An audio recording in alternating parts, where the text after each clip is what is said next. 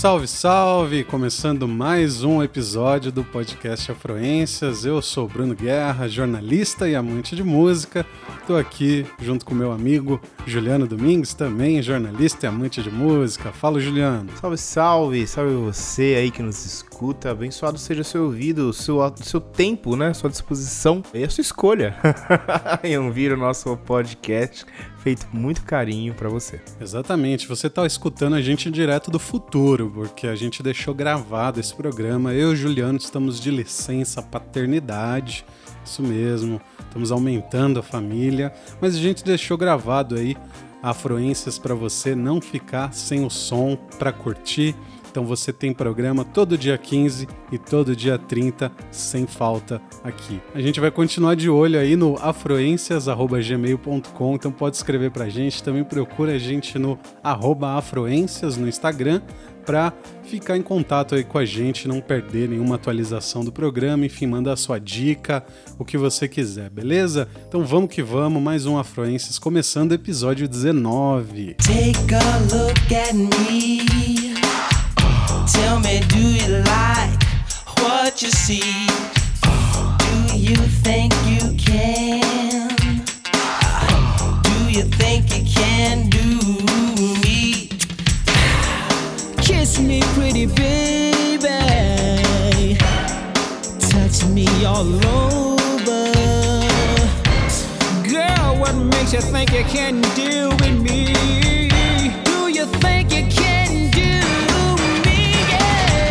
Eu sigo no meu tema aqui de celebrar alguns discos que comemoram aniversário de décadas agora em 2020. No programa passado eu falei dos discos do ano de 1980, completando 40 anos, e hoje eu parto para 1990, os álbuns que fazem 30 anos que estão aí embalando a gente.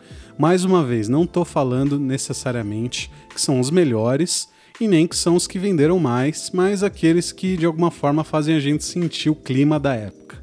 Sem mais delongas, então, eu começo com uma pedrada que saiu no dia 20 de março de 1990.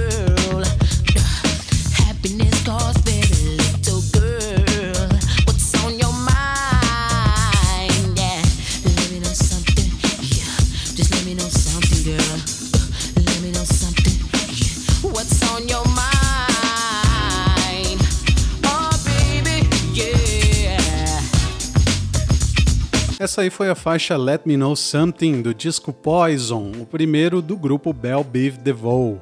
Acho que é muito pouco conhecida no Brasil, mas nos Estados Unidos na época fez bastante sucesso. E por que, que eles estão aqui hoje na Francis? Cara, além de ser um som pegado, convenhamos, eles são um representante de um gênero que foi muito popular na época, o New Jack Swing. Vamos escutar mais um trechinho de som dos caras e aí eu já explico. Me that makes that girl so wild. I thought it was me. I found out she's like that with all the guys. Yo. I love being a bachelor. Ricky said, Yo, that girl's a good catch for you. She and I choose to cruise in my love boat. My waterbed kept us afloat. I had to prove my manhood, show her that the BIV was damn good. Understood? I never had my boat rocked like that before. Yo. Essa foi a faixa BBD, I Thought It Was Me, também desse primeiro disco do grupo Bell Beef DeVoe. E o que, que a gente saca aí? Uma mistura de hip hop, rap, funk e RB contemporâneo. E é uma sonoridade que marcou muito a produção musical negra da época nos Estados Unidos e que tem ecos até hoje. Mas se você pensa no som negro pop do começo dos anos 90, é muito provável que seja uma coisa parecida com isso aí, que é justamente o New Jack Swing é essa mistura principalmente das batidas de bateria eletrônica e dos samples da era de ouro do hip hop, ali da metade dos anos 80 ao começo dos anos 90, às vezes até o próprio rap, com os vocais e outros elementos do RB da época. Pelo que consta, esse gênero surgiu com a Janet Jackson e os músicos e produtores Jimmy Jam e Terry Lewis no disco Control de 1986, especialmente a faixa Nasty. Vamos ouvir um trechinho. Nasty boys, let me see your nasty body move. Oh, you nasty boys. I can learn to like this. Listen up.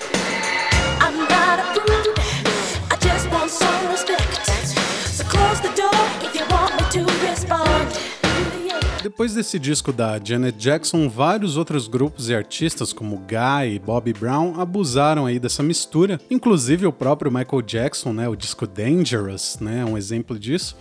E aí a gente volta então para o Bell Biv DeVoe, que também foi um desses casos. Fizeram isso muito bem, por sinal. O grupo é formado por três membros de um outro grupo, o New Edition, que começou como um grupo teen de cantores negros do início dos anos 80. O nome Bell Biv DeVoe é a mistura do sobrenome desses três caras. A carreira deles não foi muito constante, apesar de longa. Teve mais um disco em 1993 e depois lançamentos em 2001 e 2017, todos bem abaixo do disco de estreia. She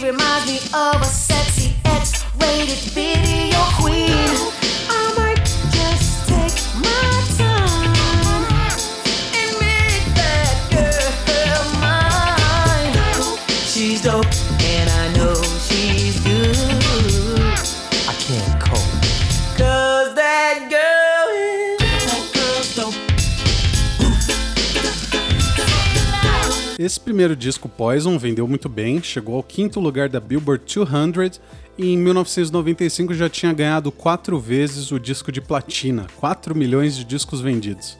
Os caras apareceram até naquela série do Will Smith, é, The Fresh Prince of Bel-Air. Então, primeiro disco aniversariante de década do programa de hoje, Poison, de Bell Biv DeVoe, de 1990, completando 30 anos. Fica aí nossa homenagem e a gente escuta um pouquinho da faixa título Poison. Girl, I must warn you. I sense something strange in my mind.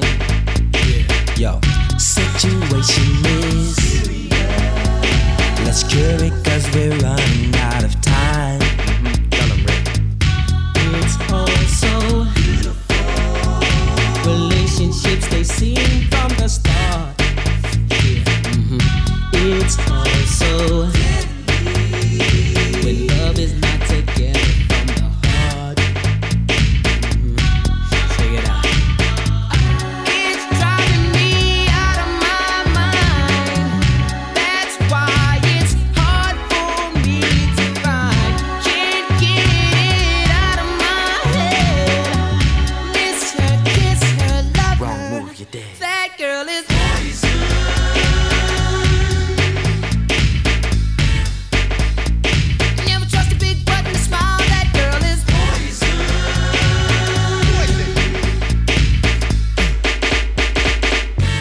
Acabou de falar do hip hop se misturando com R&B, com o Bell Biv DeVoe, e agora a gente vai falar do hip hop expandindo as suas próprias fronteiras com o disco, atenção, People's Instinctive Travels and the Paths of Rhythm, que saiu em 17 de abril de 1990 e é o álbum de estreia do grupo A Tribe Called Quest. Q-tip is my title. I don't think that is vital for me to be your idol. But dig this recital. If you can't envision a brother who ain't dissing, slinging this and that, cause this and that was missing. Instead has been injected, the tribe has been perfected. Oh yes, it's been selected, the art makes it protected.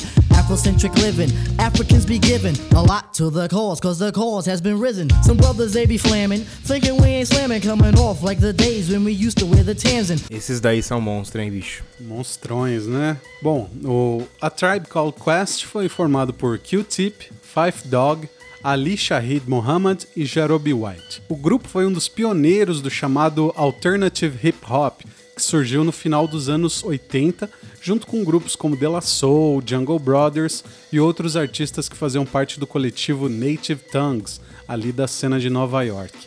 Essa galera trouxe novas referências tanto para a produção sonora quanto para as temáticas e para a estética do hip hop. Eles usavam elementos sonoros diferentes, como uma paleta mais diversa de samples ou sonoridades mais inesperadas, que muita gente diz que é meio jazz, né, ou chama de jazz rap. E tem também a questão de um universo de temas mais amplo e uma imagem que se distanciava daquela coisa durona do hip hop.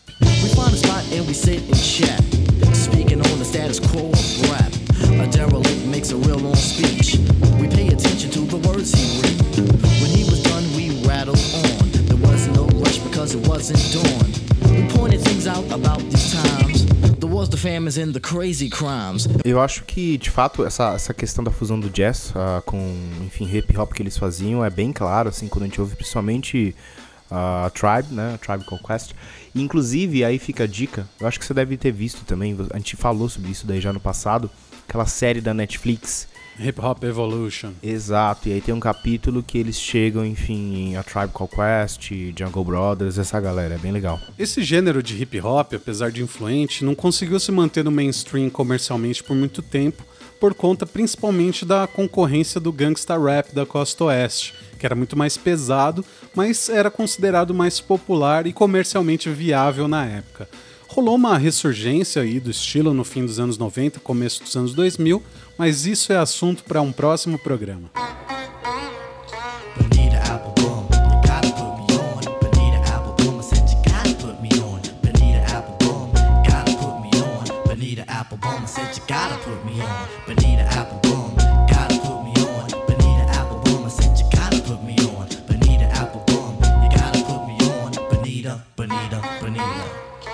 Tem esse barulhinho aí que eu acho que foi o Fugis também, né? Que colocou na música. Kill Me Softly. Ah, é verdade, a introdução, né? With his words killing me softly. With his song.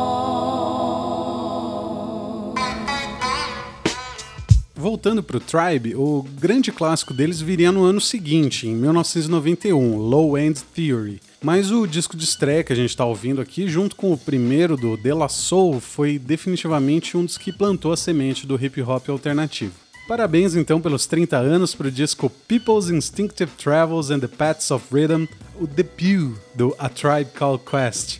Vamos comemorar ouvindo mais um som, Can I Kick It, que tem um sample maroto de Walk on the Wild Side do Lou Reed.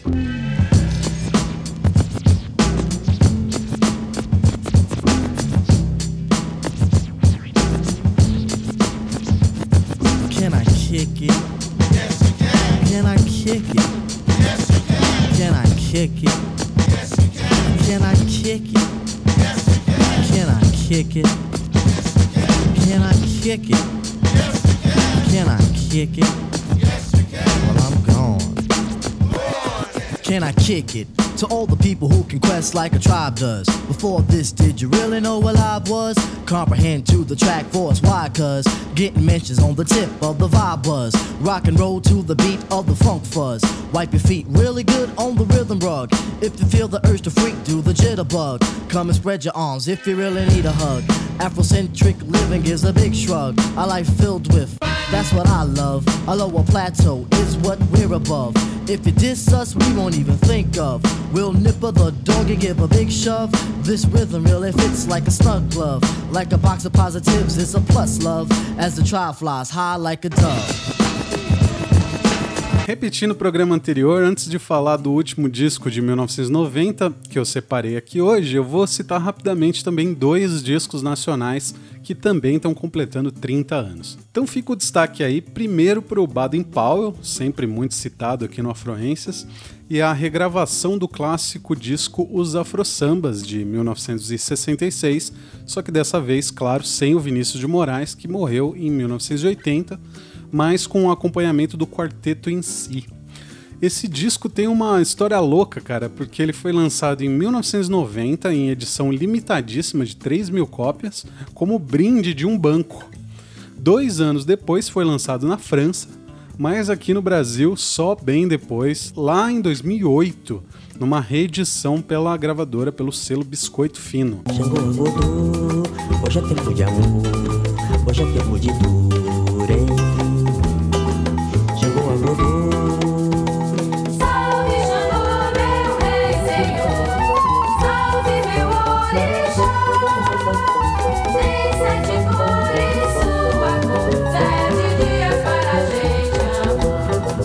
O segundo disco nacional que eu gostaria de destacar aqui é Lute para Viver, a estreia do Cidade Negra. Ainda sem Tony Garrido, né? Quem cantava na época era o Ras Bernardo, e o hit foi um som que a banda toca até hoje, a música Falar a Verdade. saber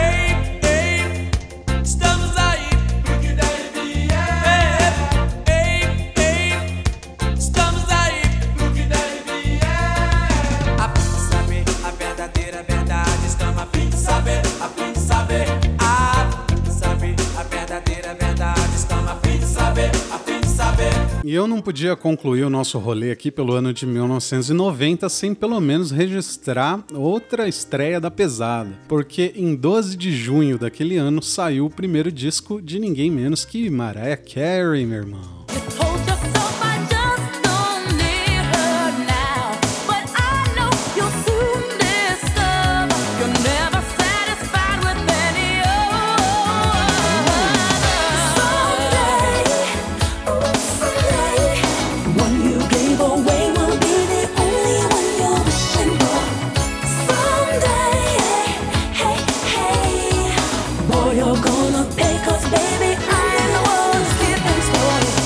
Disco, que é auto-intitulado, se chama Mariah Carey também, saiu pela Columbia Records, que gastou uma grana para promover ela como uma aposta ali para rivalizar com a Whitney Houston, que era da Arista Records, e com a Madonna, que estava na Sire Records. Quem descobriu ela foi o próprio Tommy Motola, o CEO da Columbia, na época que ela ainda era backing vocal da cantora Brenda K. Starr, e ele resolveu investir pesado nela.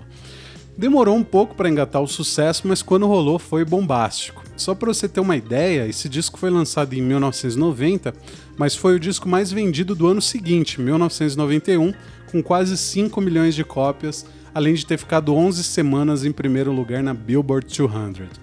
Isso tudo muito puxado pela participação dela, da Mariah, no Grammy de 1991, quando ela foi indicada em três categorias e ganhou o prêmio de melhor performance vocal pop feminina.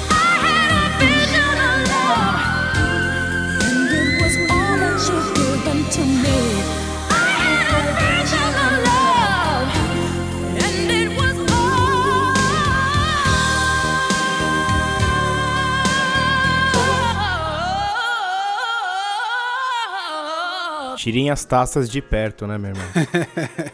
taças se quebraram na casa da galera, mas vão quebrar mais, você vai ver. A gente ouviu aí Vision of Love, primeiro single do disco e um dos maiores sucessos da Mariah Carey até hoje. Essa música e esse disco como um todo inspirou muita gente que viria a entrar nessa seara do R&B pop aí, que é hora dançante, hora romântico, como Beyoncé e Christina Aguilera, por exemplo. E não só elas, mas toda uma geração de aspirantes a cantores pop nessa escola meio The Voice de cantar aí, porque já nesse primeiro álbum a Mariah mostra que ela é uma das grandes vozes mesmo da música de todos os tempos. Muita técnica, muita potência e muito alcance vocal, com direito ao famoso whistle register, aquele vocal super agudinho, né? Agora sim você esconde as taças aí.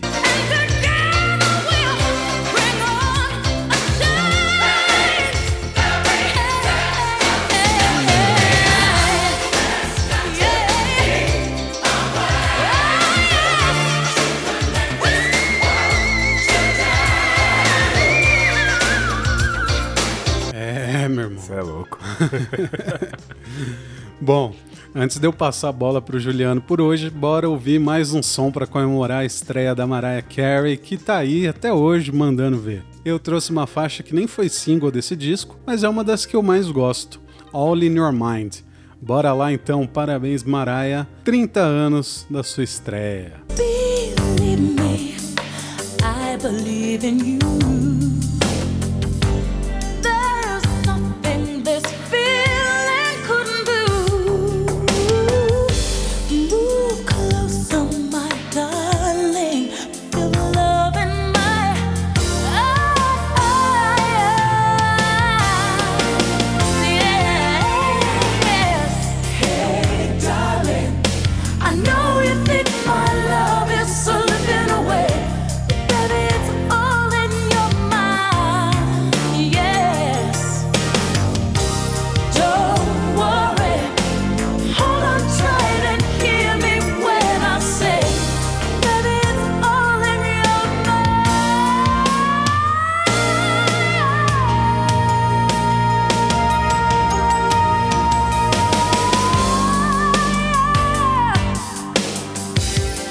Aí, gente. Então, aqui estou novamente, retomando então o tema que a gente discutiu no episódio passado, né, o Fusion aqui no Brasil, como é que isso daí se deu. E esse nome que eu vou citar agora pode até ser um pouco, digamos assim, duvidoso se ele se enquadra ou não, mas vamos a ele e no final a gente conclui. O nosso próximo personagem, então, é o senhor maestro Moacir Santos. E o mais interessante, no caso, durante a minha pesquisa sobre a vida e obra do cara, do Moacir, é pensa num cara que trabalhou muito.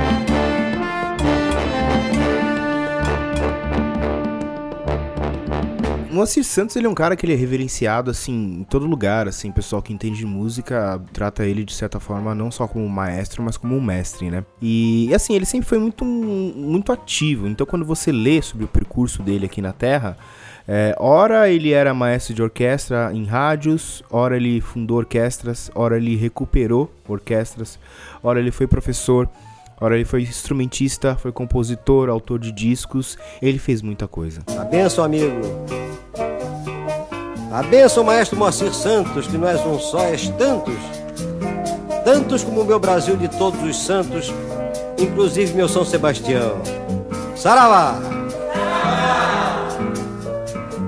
A gente acabou de ouvir aí Vinícius de Moraes no seu samba da benção. Como ele diria então Vinícius, eu acho que ele pontuou muito, muito corretamente de certa forma, o realmente o maestro, o Moacir Santos foi muitos, né? O Moacir Santos, ele é conhecido pela sua produção nos anos 1960, mas principalmente pela autoria do disco Coisas, né, que ele grava em 1965. A atividade dele já era intensa desde o período em que ele ingressa na Rádio Nacional, tá? Isso na década de 1950. Daí ele passa um período uh, na Rádio de São Paulo, na época na TV Record, que depois veio, se formar como TV Record é, recuperando a orquestra que lá atuava. Depois disso, então, ele volta ao Rio de Janeiro e aí ele começa a atuar como diretor musical em várias situações. Uh, diretor de orquestra, arranjador. E aí, já na década de 60, ele vira uma referência. Ele já é um cara assim que, tipo, Moacir Santos é o cara. E aí ele começa então a atuar como professor. Então, artistas uh, já de nome na música na época, já, já, já digamos assim, conhecidos, populares uh, na música da época, mas sem conhecimento teórico uh, de música, começam a recorrer a ele. E até gente com conhecimento já graúdo de música vai até ele também, já que a formação dele era tanto, digamos assim, ia tanto do erudito até uh, o popular, né, música popular brasileira. Ele, então, Moacir Santos, ele foi professor, cara, da maioria dos caras da bossa nova. Boa parte dessa galera aprendeu a fazer música com ele, Moacir Santos. E aí eu não falo de, de, de digamos assim, gente que era peixe pequeno, não. Eu falo de gente como, por exemplo, Baden Powell, uh, foi aluno do Moacir, uh, João Donato, uh, Ronaldo Boscoli, uh, o Menescal, a Nara Leão, Nelson Gonçalves, Quarteto em si. Isso é da galera bossa nova, da galera mais do jazz, do samba jazz, a gente tem tipo o Paulo Moura, o Bola 7, de quem a gente falou já aqui, é, Ayrton Moreira, Flora Plorim, muita gente aprendeu, ou melhor, digamos assim, aprendeu mais ainda, né, o que é música com o Moacir Santos.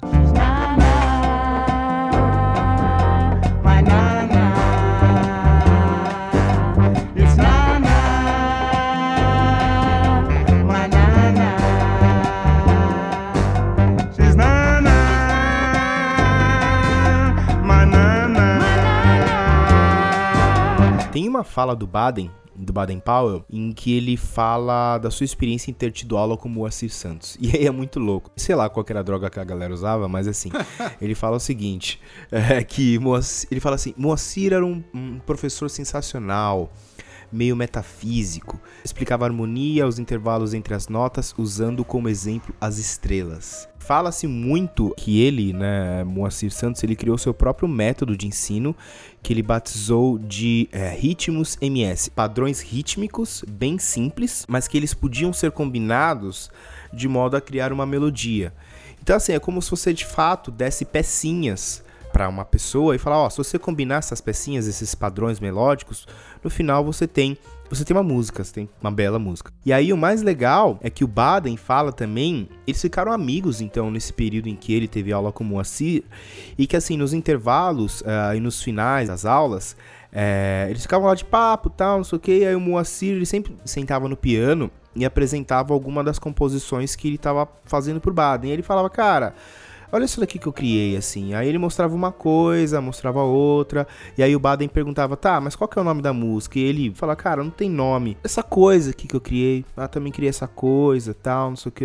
E aí ele fala que, mano, foi assim, sem brincadeira, foi assim que surgiu o LP Coisas, cara. Foi tipo de músicas que ele criou, porque o LP Coisas, ele vai da coisa número 1 até coisa, acho que número 10 entendeu? São 10, 10 faixas, tipo, vocês podem conferir lá. E é isso. Ele escreveu as músicas, compôs, ah, ah, qual que é o nome? Ah, não sei. Coisas. Coisas. Ah, uma coisa. No final ficou assim. Coisas.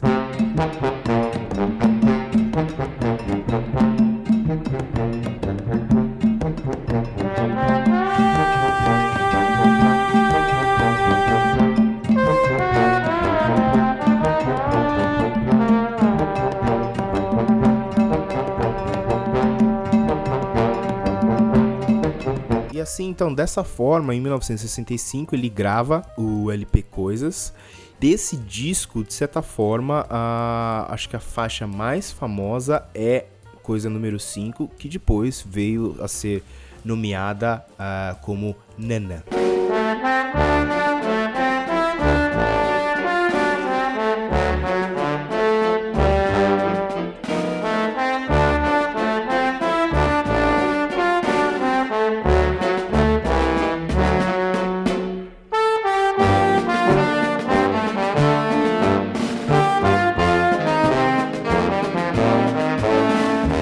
Interessante é que a música original, que a gente acabou de ouvir agora um trecho, ela é instrumental apenas, né? Mas ela fez tanto sucesso que uma galera então quis musicar, né? Quis colocar a letra na coisa. Na coisa, na, na música. e aí, uma galera pesada, uma galera da pesada, inclusive, por exemplo, Vinícius de Moraes, por exemplo, ele fez uma letra que o Moacir recusou porque ele achou que era muito sensual e não combinava com a visão que ele, Moacir, tinha da sua orixá Nanã um fato uh, importante que pouca gente sabe também é que uma das obras, uh, uma das obras musicais, um dos discos que, que, que teve muita, teve grande importância, uh, serviu de influência para o Moacir para a produção do disco Coisas, foi a orquestra afro-brasileira do maestro Abigail Moura. Chegou, chegou, Chegou,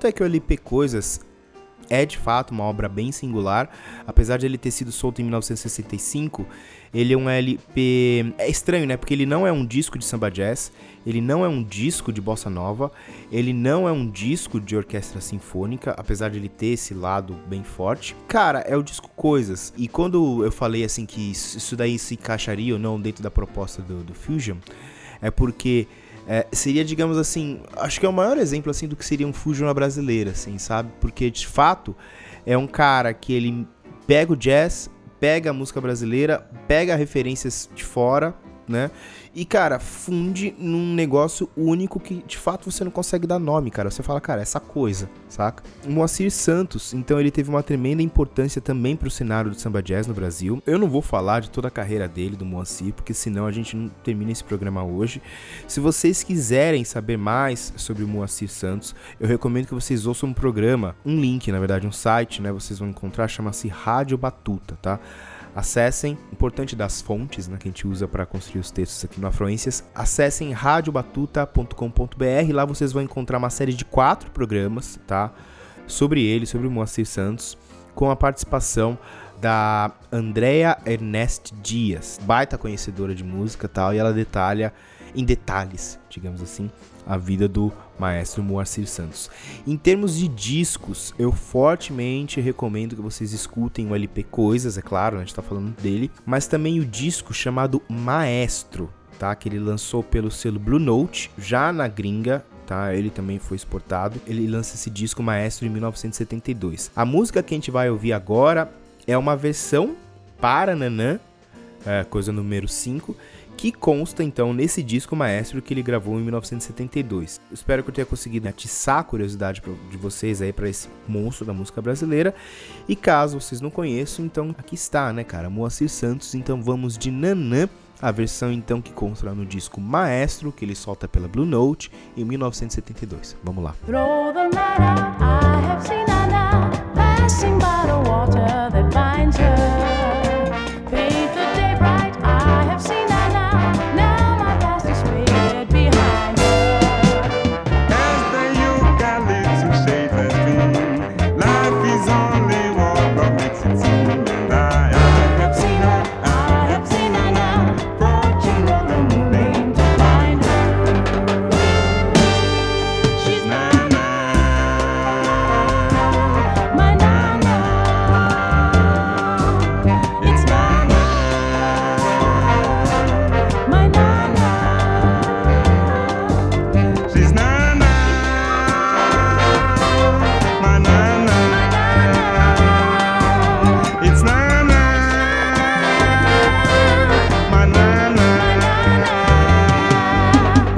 Isso aí, mais um episódio do Afroenses aí na nossa licença paternidade, episódio 19. Espero que você tenha gostado, espero que tenha dado para aprender um pouquinho, de repente descobrir alguma coisa que você não sabia aí, ou sobre os discos do ano de 1990, ou sobre o Fusion brasileiro que o Juliano trouxe aqui pra gente. Manda e-mail pra gente, afroências.gmail.com, a gente tá checando o e-mail. Pode também procurar a gente no Instagram, afroências, a gente está lá, ativo. E é isso aí. Não se esquece, cara, mesmo com licença paternidade, todo dia 15, todo dia 30, tem programa novo aqui para você. A gente deixou bastante conteúdo preparado já para não ficar nenhum buraco aí. Até logo mais. Até mais, gente. Tchau.